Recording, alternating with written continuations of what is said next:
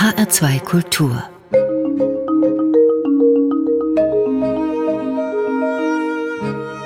Doppelkopf Heute am Tisch mit Arno Parduch. Gastgeber ist Andreas Bomba. Es geht in diesem Gespräch um Musik, Musikforschung, Musikarchäologie und um ein besonderes Instrument, das Sie spielen, Herr Paduch, den Zink oder das Zink. Wie sagt man eigentlich? Der Zink. Il Cornetto, auf Italienisch der Zink. Ja, das hat sich eigentlich durchgesetzt. Äh, mittlerweile ist der Witz äh, schon ausgeleiert, dass man als Zinker angesprochen wird oder der Zinker. Die Berufsbezeichnung wäre Zinkenist.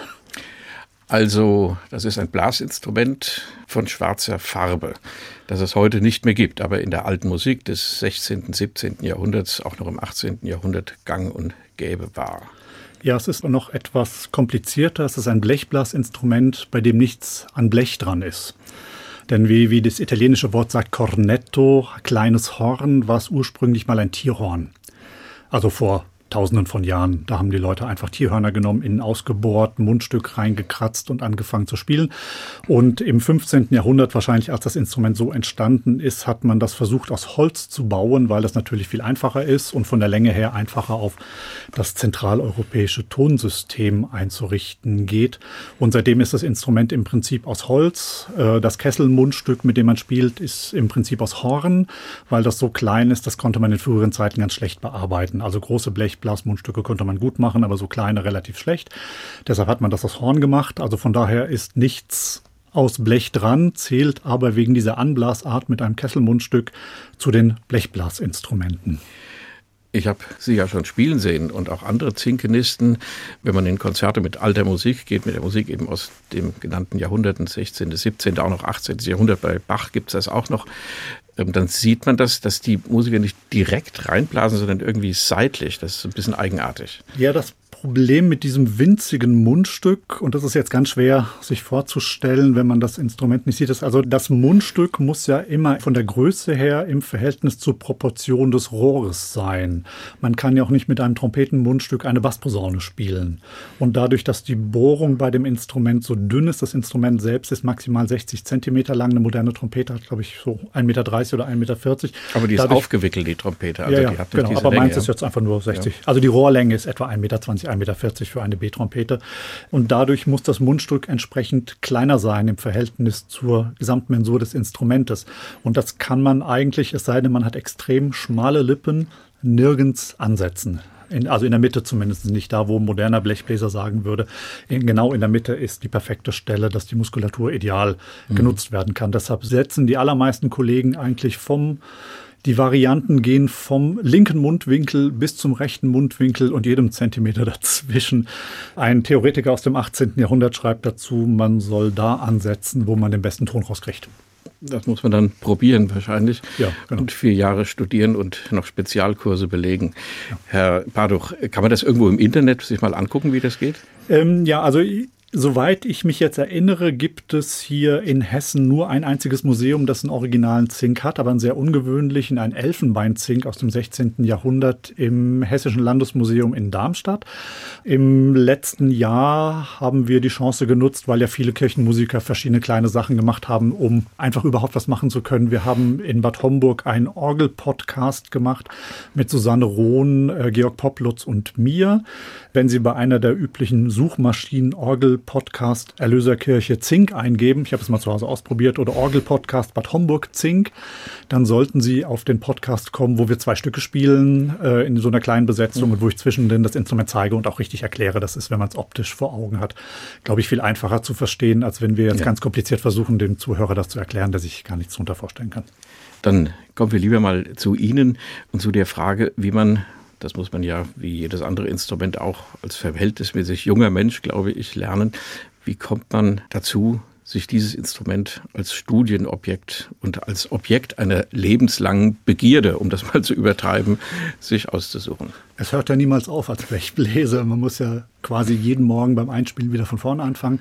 Ja, ich habe in Rotheim vor der Höhe, wo ich aufgewachsen bin, bin ich von meinen Eltern irgendwie so im Alter von zehn oder zwölf Jahren in den Posaunenchor gesteckt worden, habe da Trompete gelernt und die deutschen Posaunenchöre verstehen oder verstanden sich zumindest so in der Tradition der Stadtpfeifer des 16., 17., 18. Jahrhunderts. Man hat halt eben auch viel Bach gespielt und Sonaten von Gottfried Reiche, der Trompeter von Bach war, oder Stücke von Johann Christoph Petzel.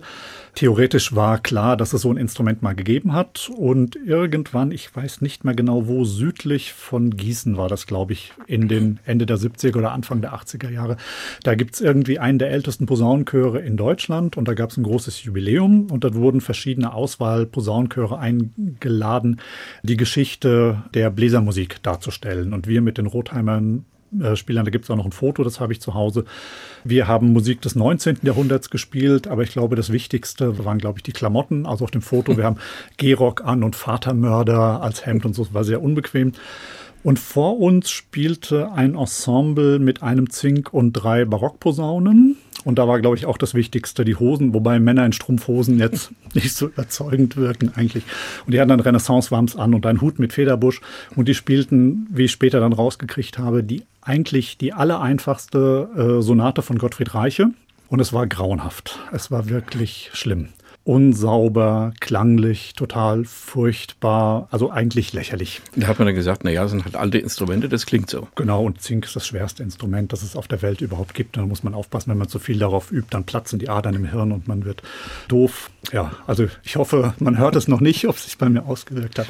Das muss man dann sehen. Ja, und irgendwann, ich war damals in Friedberg auf der Schule und mein Fußweg vom Bahnhof in die Burg in Friedberg führte immer bei dem damaligen Schallplattenhändler vorbei. Und ich bin dann immer mal wieder da eingebogen, habe mir Sachen ausgesucht und dann sah ich einmal eine Schallplatte, da spielte jemand Zink drauf. Und da dachte ich mir, sowas Absurdes muss ich zu Hause haben. Das belustigt mich dann doch.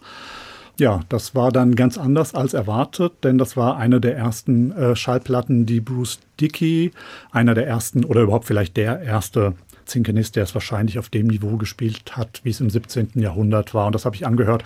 Und es war eine ganz, ganz, ganz, ganz, ganz andere Welt. Einfach wahnsinnig schöne Musik unglaublich vokal, das totale Gegenteil von dem, was man denken würde. also vokal gedacht, ist. mit Instrumenten gespielt, aber gespielt so, als würde jemand singen. Ja, also es ist ja prinzipiell so, dass die Blechblasinstrumente der menschlichen Stimme sowieso am nächsten sind, weil alle Funktionen, die sozusagen hinter der Lippe stattfinden, sind ja exakt mit denen identisch, von denen die ein Sänger hat.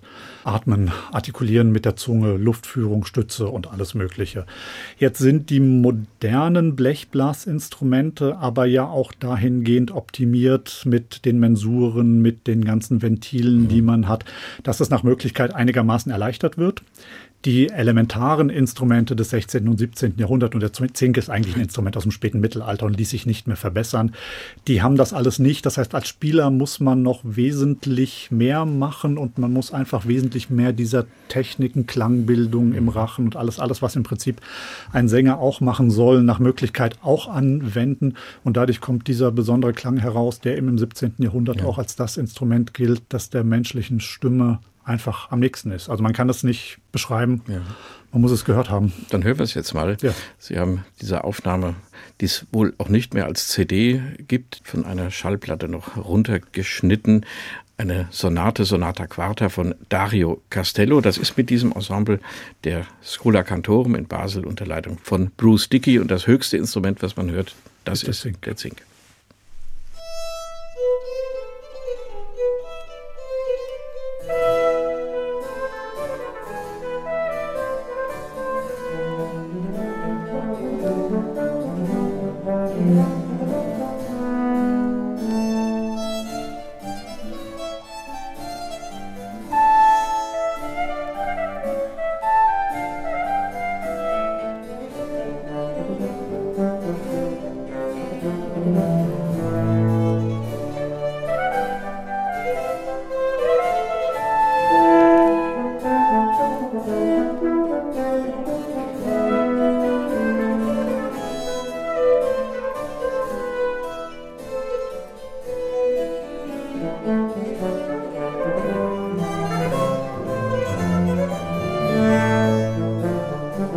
Thank you.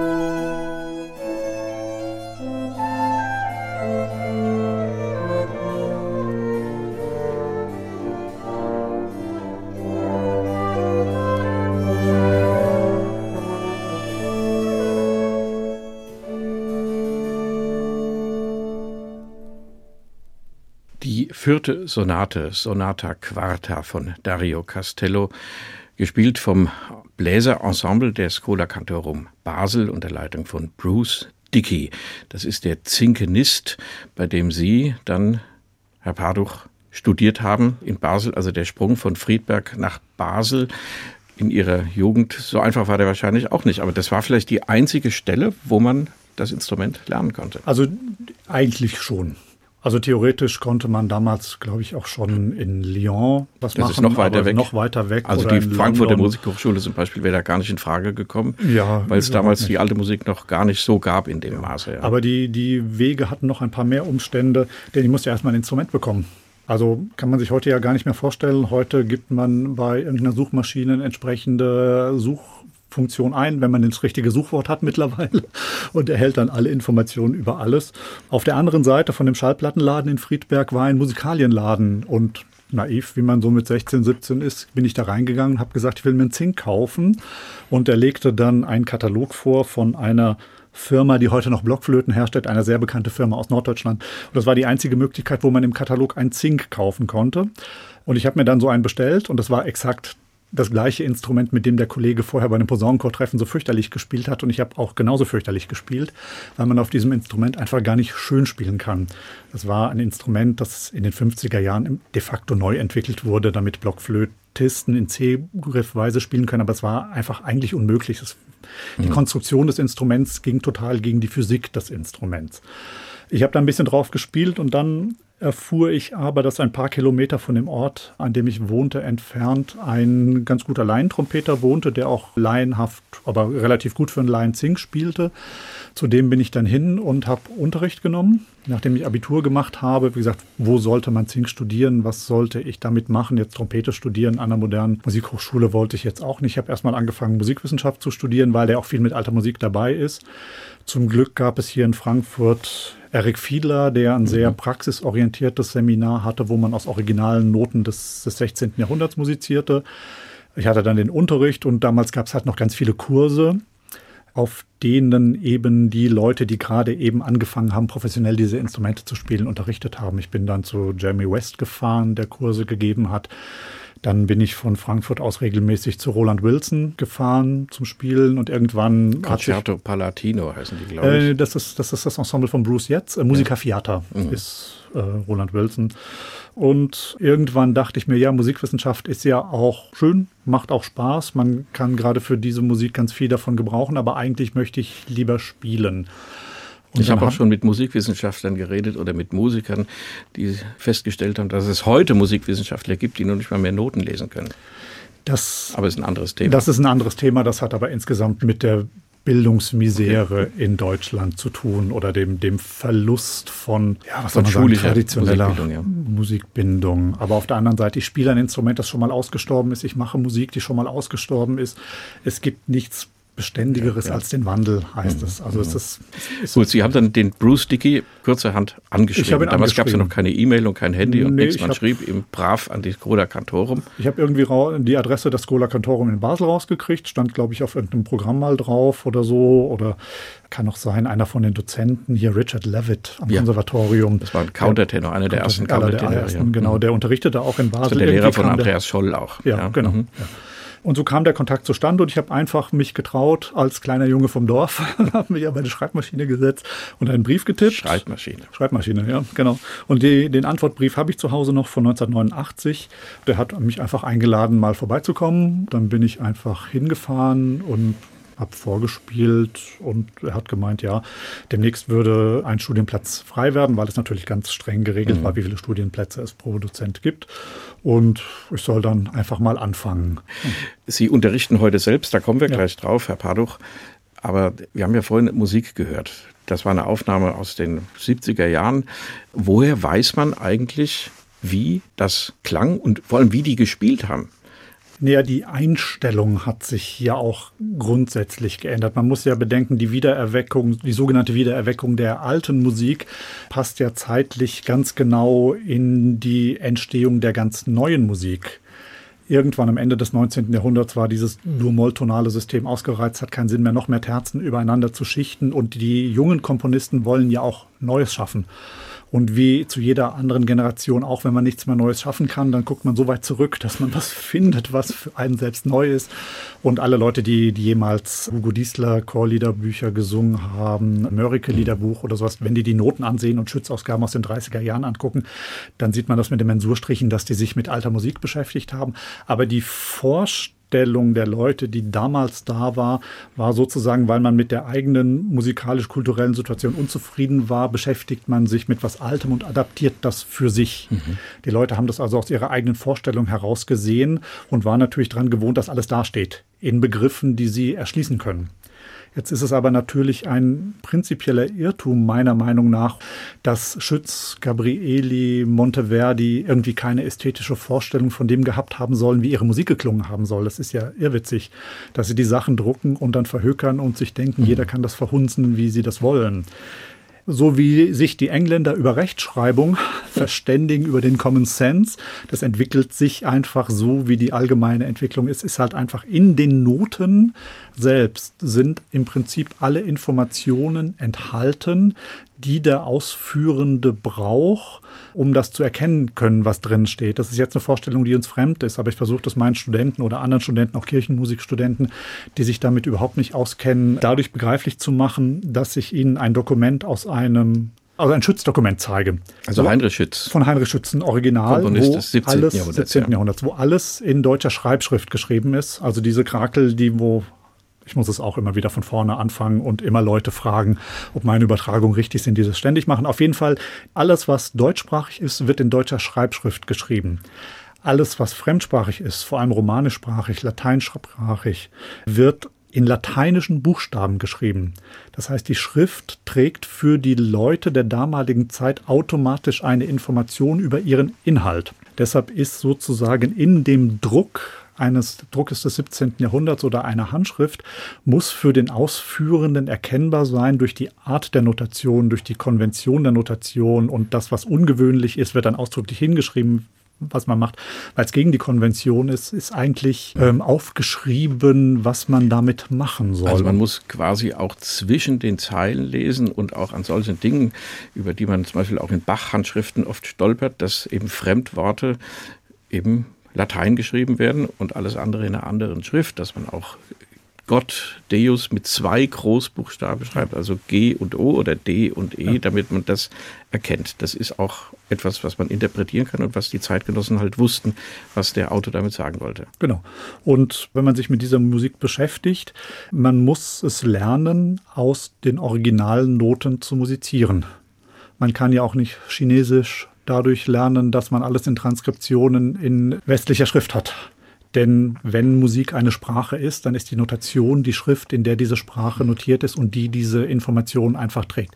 Im heutigen Musikbetrieb ist es natürlich nicht möglich, den Kollegen äh, originale Noten hinzulegen und daraus zu musizieren. Das können ein paar ja. Ensembles machen, die nur miteinander zusammen musizieren. Aber man muss sozusagen wissen, was der Herausgeber aus dem Original einfach gemacht hat, was man ja mit ja. heutigen Notenprogrammen gar nicht darstellen kann. Ja. Es gibt ja auch die berühmte Frage der Notenschlüssel, also wie ja. die Noten auf den fünf Notenlinien verteilt werden. Wenn man keinen Bratschenschlüssel lesen kann, kann man auch keinen Tenor singen. Also das ist, ist genau. dasselbe und dann müssen die Sänger heute auch entweder auf modernen Ausgaben singen oder noch ganz viel dazulernen. Wir machen an der Stelle weiter im Doppelkopfgespräch. Arno Paduch, das ist total interessant, was Sie uns erzählen. Jetzt kommen wir auf Ihren Unterricht und auf etwas völlig Überraschendes, wo kein Zink mitspielt. Es gab mal ein Beatles-Stück, wo er eine Trompete spielte, All You Need Is Love am Anfang. Ja. Es gibt auch in den frühen äh, Bach Spinett so das, ja. dieser Sound, den man immer aus den Miss Marple-Melodie hat. ja, da genau. hat man ja versucht, so diese ganz neuen Klänge, die damals ganz neu waren, zu verwenden. We Can Work It Out. Lennon McCartney, das hören wir jetzt und warum Sie das ausgewählt haben, das erklären wir dann hinterher. Try to see it my way. Do I have to keep on talking till I can go on? While you see it your way, run the risk of knowing that our love may soon be gone. We can work it out, we can work it out. Think of what you're saying, you can get it wrong and still you think that it's alright. Think of what I'm saying, we can work it out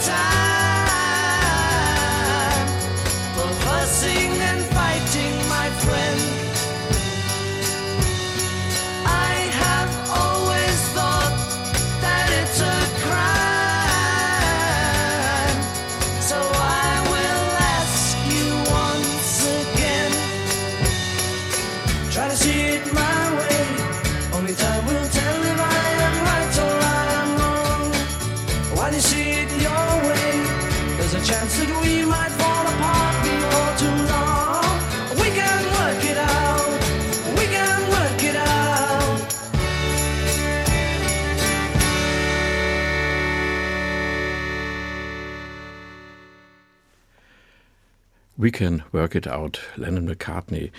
Die Beatles, als wir das eben gehört haben, Arno Paduch, ganz am Schluss dieser Akkord, das klang wie ein Regal. Auch das ist ein altes Orgelinstrument mit Wind geblasen. Ist das denkbar in diesem Stück? Es könnte sein, dass äh, die haben ja damals schon angefangen, sich mit indischer Musik zu beschäftigen. Und da gibt es ja sowas ähnliches, so eine kleine ein, mit einer Hand gespielte Orgel, die man pumpt. Das kann sowas gewesen sein.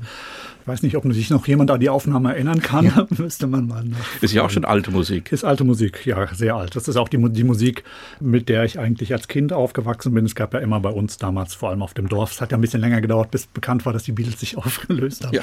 Ist man eher Stones oder Beatles-Fan. Mhm. Aber ich finde die Musik doch vielschichtiger, interessanter, durchdachter. Ja. Viele Sachen sind eigentlich richtige Kompositionen, die Entwicklungen haben, ja. harmonische Fortschritte. Wenn wir zum Beispiel die, ja, die Harmonik und natürlich auch dieser Rhythmuswechsel ja dass es vom Vierer auf Dreier geht in einem Stück, das ist für normale Maßstäbe der Popmusik schon ziemlich ambitioniert.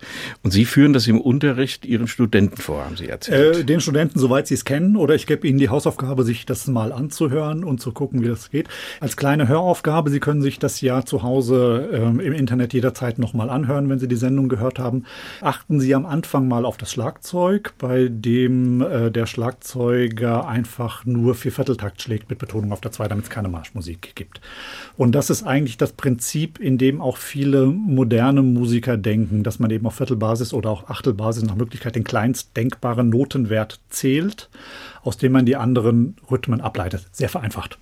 Ich zum Beispiel, hin und wieder spiele ich auch mal Uraufführungen, weil es mal Leute gibt, die für solche Instrumente komponieren. Und hin und wieder gibt es auch mal in, bei modernen Symphonieorchestern das letzte Stück mit Zink ist ja der Gluck Orfeo. Dann gibt es so Sachen, die mit Leuten, die komplett anders ausgebildet sind, komplett andere ästhetische und sonstige Vorstellungen haben. Und mir fällt das mittlerweile unglaublich schwer, so kleine Notenwerte zu zählen, Viertel oder Achtel. Mhm. Aber wegen des Rhythmuswechsels werden Sie feststellen, wenn Sie die ganze Zeit Viertel zählen und dann, wenn diese Triolierung kommt, dann kommen sie da nicht durch. Mhm. Sie müssen also am Anfang anfangen, schon mal halbtaktig zu zählen auf halbe. Bam, bam, bim, bam. Und dann kommen sie in eine exakte Proportio Tripler. Bam, bam, bam, bam, bam, bim, bam, bam, bam, mhm. bam, bam, bim. Und das ist auch ganz einfach. Das machen heute auch ganz viele Leute auch noch. Aber die Leute, die gewohnt sind, einen kleinen durchgängigen Rhythmus zu haben, die schaffen es am Ende dieses Dreiertaktes nicht mehr in den exakten Gradentakt zu kommen. Und das ist hier eigentlich relativ gut gemacht, denn es geht ja 1, 2, 1, 2, 1, 2, 3, 1, 2, 3, 1, 2, 3, 4, 1, 2, 3, 4, 1, 2, 3. Und dann singen sie ja sogar noch Achtel gleich danach nach einer Achtelpause und Triolierung. Das heißt, man muss eigentlich den größtmöglichen Notenwert zählen, den man zählen kann.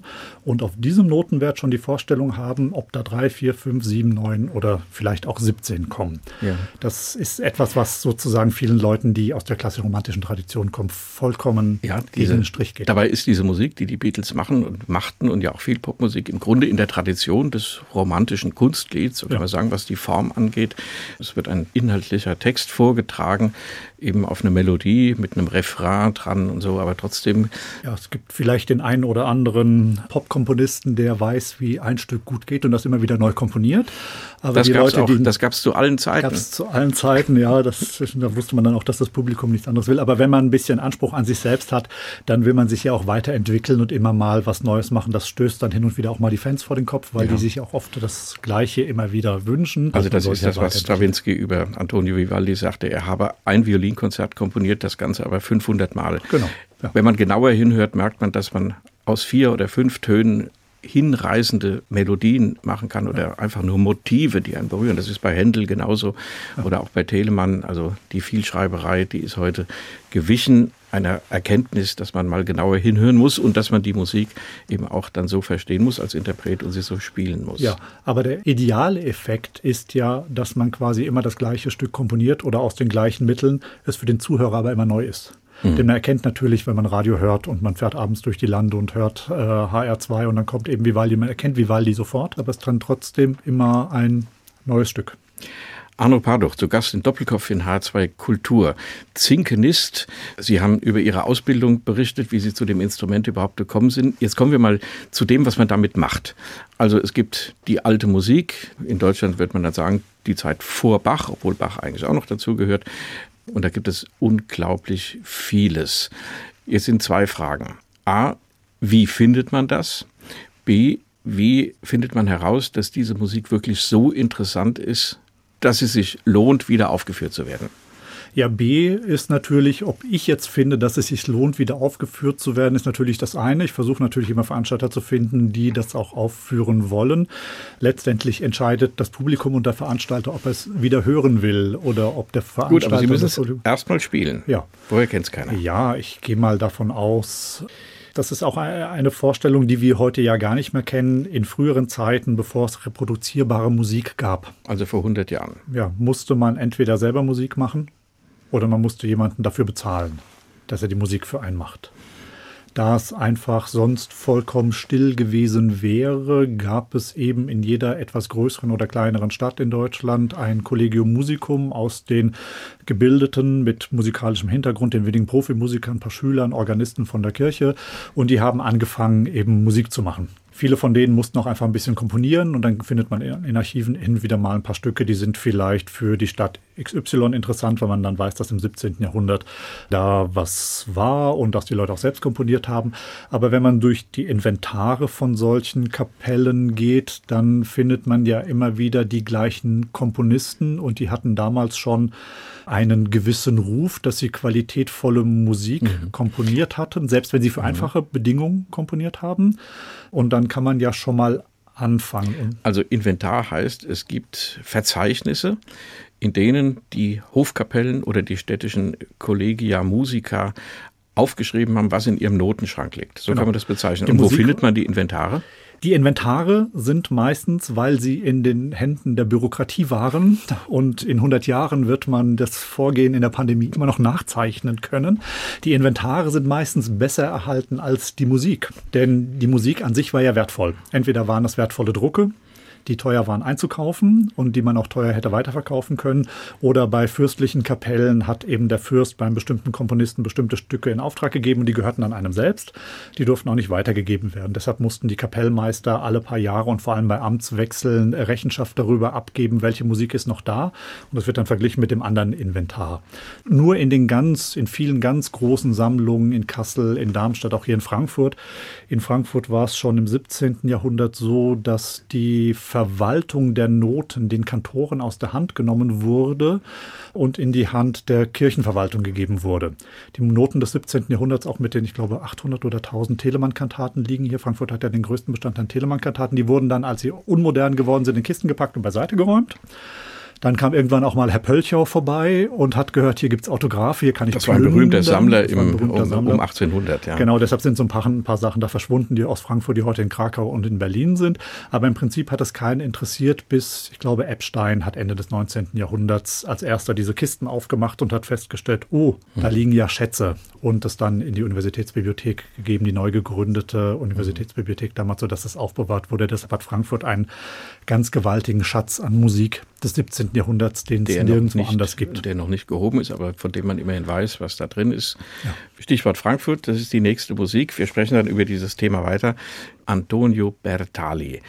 Er hat eine Messe, hat viele Messen wahrscheinlich geschrieben, eine Messe Sancti Spiritus, die Sie mit Ihrem Johann Rosenmüller Ensemble, so heißt Ihr Ensemble, Herr Paduch, aufgenommen haben und das in einen Kontext gestellt haben, in eine Krönungsfeierlichkeit, wie sie im Jahre 1658 zur Krönung Kaiser Leopolds I. im Frankfurter Dom hätte stattfinden können. So ist, glaube ich, der richtige ja. Ausdruck. Ja. Und das hören wir uns jetzt mal an. Das mhm. Kyrie, so beginnt also diese Messe und sprechen anschließend über diesen, ja, soll man sagen, Rekonstruktionsversuch. Ja.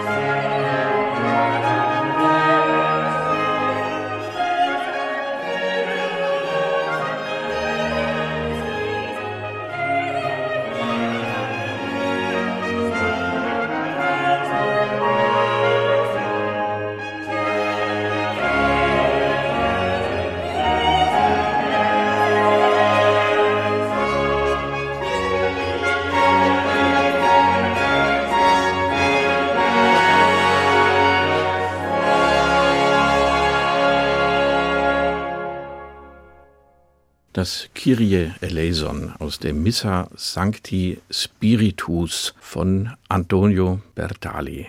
Hier gespielt vom Johann Rosenmüller Ensemble, dessen Leiter Arno Paduch dieses Werk nicht nur, ich vermute mal, entdeckt hat, sondern auch das Ensemble dirigiert.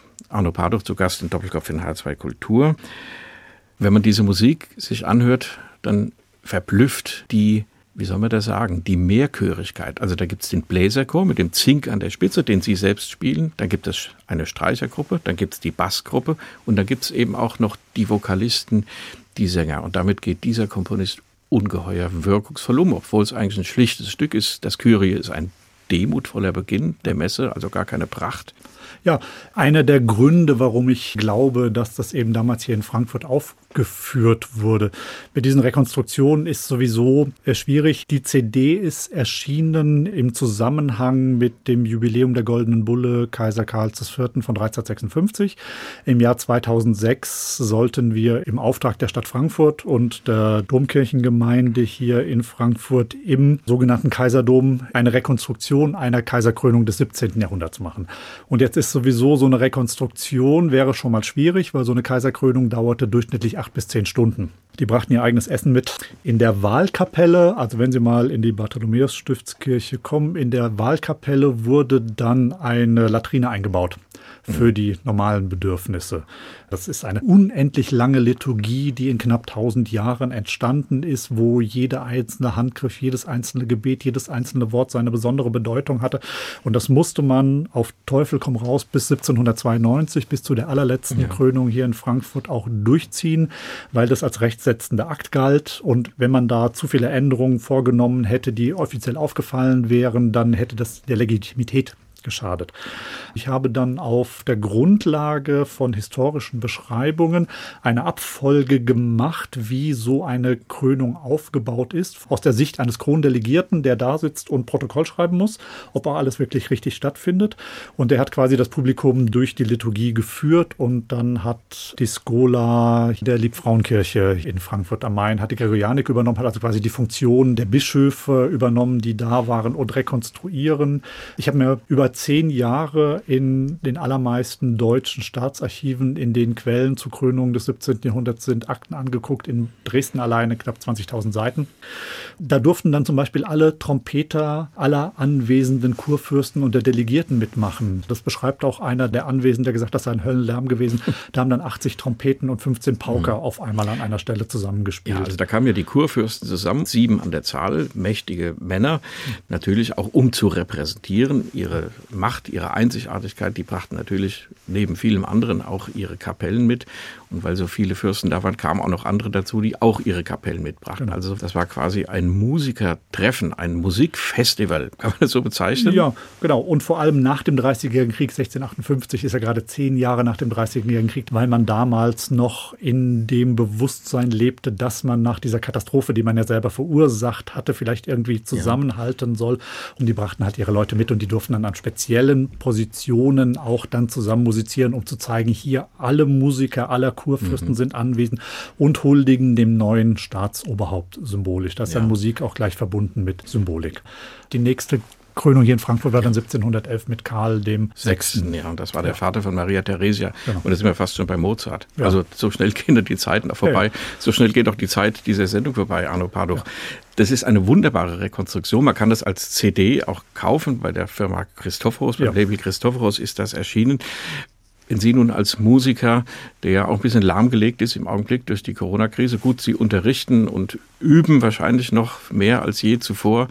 Wo geht denn Ihr musikalischer Reizweg hin? So möchte ich mal sagen, mehr zu solchen Rekonstruktionen, immer mehr Sachen zu finden, die man spielen kann, oder die Sachen, die man jetzt gefunden hat, noch zu optimieren, noch zu verbessern und vielleicht noch im Licht neuerer Forschungen nochmal anders aufzunehmen oder anders zu spielen. Ja, verbessern kann man sich natürlich immer. Ein neuer Trend in Anführungsstrichen in der historischen Aufführungspraxis ist auch immer mehr mit historischen Orgeln zu musizieren. Zum Beispiel in einigen Gegenden in Deutschland gibt es ja besondere Instrumente, mit denen auch Polyphon musiziert wurde. Und die gibt es nicht nur in Ostfriesland oder in Borgentreich im westfälischen bei Kassel, wo ein ganz super tolles Instrument aus einem westfälischen Kloster ist. Ähm, hier in der Nähe Altenstadt Rodenbach gibt es eine wunderbare Orgel aus dem 17. Jahrhundert, die eigentlich für Nidda gebaut wurde und die dieses Jahr eigentlich 400-jähriges Jubiläum hätte. Mhm. Da wird dann aber auch leider gar nichts stattfinden. Gut, es gibt in Südhessen insgesamt eine ganze Reihe von Historieninstrumenten, ja, aber die alle, wenn ich das einflechten darf, wie ich gelernt habe, einen halben Ton höher stehen. Also mindestens einen halben, halben Ton, Ton, höher als heute. Also ja. eher sogar.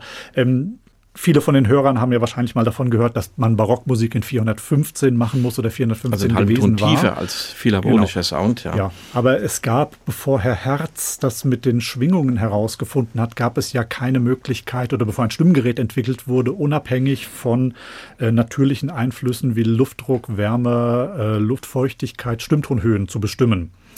Dadurch entsteht 466 mhm. für den frühbarocken Stimmton, aber die Orgeln gehen äh, bis 480, 490, manche auch über 500, wo man dann mhm. wieder anfangen muss, wenn man andere Musik macht. Also da gibt es in der Tat lokale und regionale Unterschiede und die Orgeln sind vor allem deshalb höher gestimmt, weil man dann weniger Material brauchte. Um die es gibt so einzelne Orgeln hier in der Gegend. Ich glaube, bei Gelnhausen gibt es eine romantische Orgel aus dem 19. Jahrhundert, die ist noch hoch mhm. in 466. Da kann man davon ausgehen, dass die das einfach gemacht haben. Aber es ist auch, Bläser waren früher ein Halbton höher. Eine heutige B-Posaune wäre in damaligen Zeiten einfach eine A-Posaune gewesen und das ist das Ideale eigentlich da zu mhm. ziehen. Die Ästhetik ist halt eine andere. Die Lage der Singstimmen ist nochmal eine andere. Mhm. Und als die sogenannte historische Aufführungspraxis sich entwickelt hat, hat man auch einen, doch den Fehler gemacht, man hat sozusagen eine Quelle gefunden, die ganz klar irgendwas über irgendwas aussagt, aber das Normale wird ja nicht aufgeschrieben. Ja. Man muss ja immer nur das aufschreiben, was außerhalb dieses Common Sense ist. Und dann hat man quasi gedacht, es hätte quasi Euronormen für Musikaufführungen im 17. Jahrhundert gegeben. Und es war aber natürlich vielfältig. Ich kann ehrlich gesagt nicht sagen, ich weiß nicht, wie Monteverdi das gemacht hat. Ich glaube, aus den Informationen erschließen zu können, wie es gewesen sei. Aber ich für meinen Teil sehe mich, als wäre ich jetzt Kapellmeister an einem mhm. mittelgroßen deutschen Hof oder einer mittelgroßen deutschen Stadt der Kantor und kriege dieses Zeug ja. in die Hand und möchte das mit meinen vorhandenen Bedingungen so aufführen, wie es für den Komponisten ja. adäquat war. Stimmtonhöhe und Höhe, das ist ein riesiges Thema noch. Ja. Ich möchte am Schluss nur daran erinnern, dass in Gesangbüchern der Kirchen, die kommen so alle 25 Jahre, wird ein ja. neues gemacht, alle Lieder sinken immer tiefer, als wäre das hohe Singen verpönt die Basslastigkeit der modernen Musik, vor allem der Popmusik, mag dann einen Beitrag zu leisten, ist ein Thema für sich. Arno Paduch, jetzt müssen Sie uns noch kurz erklären, bevor wir das letzte Stück mit Ihrem Johann Rosenmüller Ensemble hören, von einer neuen, noch nicht veröffentlichten CD. Wer war in Kurzfassung dieser Johann Rosenmüller, nachdem Sie Ihr Ensemble benannt haben? Äh, Johann Rosenmüller war meiner Meinung nach der bedeutendste deutsche Komponist zwischen Heinrich Schütz und Johann Sebastian Bach. Äh, stammt aus dem Vogtland und ist etwa 1640 in den 1640er Jahren nach Leipzig gekommen zum Studium und wurde quasi damals äh, schon vorgeschlagen, Amtsnachfolger des schwer erkrankten Thomas Kantors Tobias Michael zu werden. Er sollte, wäre also quasi ein Vorläufer von Johann Sebastian Bach geworden. Allerdings gab es dann Anfang der 1650er Jahre einen Homosexualitätsskandal, der ihn dazu zwang, aus Leipzig zu fliehen. Wahrscheinlich ging kurz nach Hamburg und lebte dann 30 Jahre lang in Venedig und wurde in Venedig einer der bedeutendsten Komponisten in Norditalien überhaupt und hat aber ganz viele Höfe in Deutschland mit seiner Musik versorgt. Und das ganz Besondere an der Musik von Rosenmüller, falls Sie als Hörer mal die Möglichkeit haben, eine Cavalli-Oper zu hören. La Callisto ist ja manchmal mhm. im Repertoire von Opernhäusern. Gehen Sie mal dahin. In diesen Opern gibt es immer den leidenden Liebenden, ein hoher Tenor, der sich immer ganz schlimm in seinem Leiden wälzt, weil er eben die Heldin der Oper nicht bekommt. Diesen ganz besonderen Effekt von Cavalli Opernarien hat Rosenmüller in die protestantische Kirchenmusik mhm. übernommen und hat bestimmte Klangeffekte und musikalische Einflüsse auch auf die deutsche Kirchenmusik vor Bach gehabt, auch noch zu Zeiten Bachs, die halt einfach ohne diese mhm. italienischen Opernstil unbegreiflich wären. Was haben Sie ausgesucht aus dem Programm der CD? Äh, ein ganz langes Stück, von dem wir ja leider nur einen Ausschnitt hören können. Aurora Rosea Rutilans, ein Osterstück eigentlich. Also die rote Sonne leuchtet rötlich auf. Es geht um die Auferstehung Christi. In der Besetzung mit Geige, Zink, Tenor, Solo und Continuo, wo man, glaube ich, das Konzertierende, die Gleichklang von Geige und Zink relativ gut hören kann. Die Instrumente imitieren gelegentlich im Duett den Sänger, wo man vielleicht auch, glaube ich, hören kann, dass dieser besonders vokale Klang in dem Instrument mhm. ganz gut gegeben ist. Wir haben das kurz vor dem ersten Lockdown im Jahr 2020 aufgenommen, wie viele andere auch. Ich glaube, es liegen ganz viele fertige CDs oder halbfertige CDs auf den Rechnern deutscher Toningenieure herum, bei denen man nicht weiterkommt, weil man sich halt in keinem Tonstudio mit mehr als zwei mhm. Leute treffen kann, um den Endschnitt weiterzumachen. Es war sehr, sehr nett von Deutschland Radiokultur, dass die die Produktion gemacht haben, dass sie uns erlaubt haben, hier mal kurz reinzuhören. Diese Aufnahme zeigt vielleicht ein bisschen von dem, was mir an der Musik eigentlich am wichtigsten ist das Johann Rosenmüller Ensemble mit einem Stück, diesem Osterstück seines Namenspatrons. Arno Paduch dirigiert, leitet dieses von ihm auch gegründete Ensemble. Er war zu Gast in Doppelkopf in H2 Kultur. Vielen Dank für das Gespräch. Gastgeber war Andreas Bomber und vielen Dank fürs Zuhören.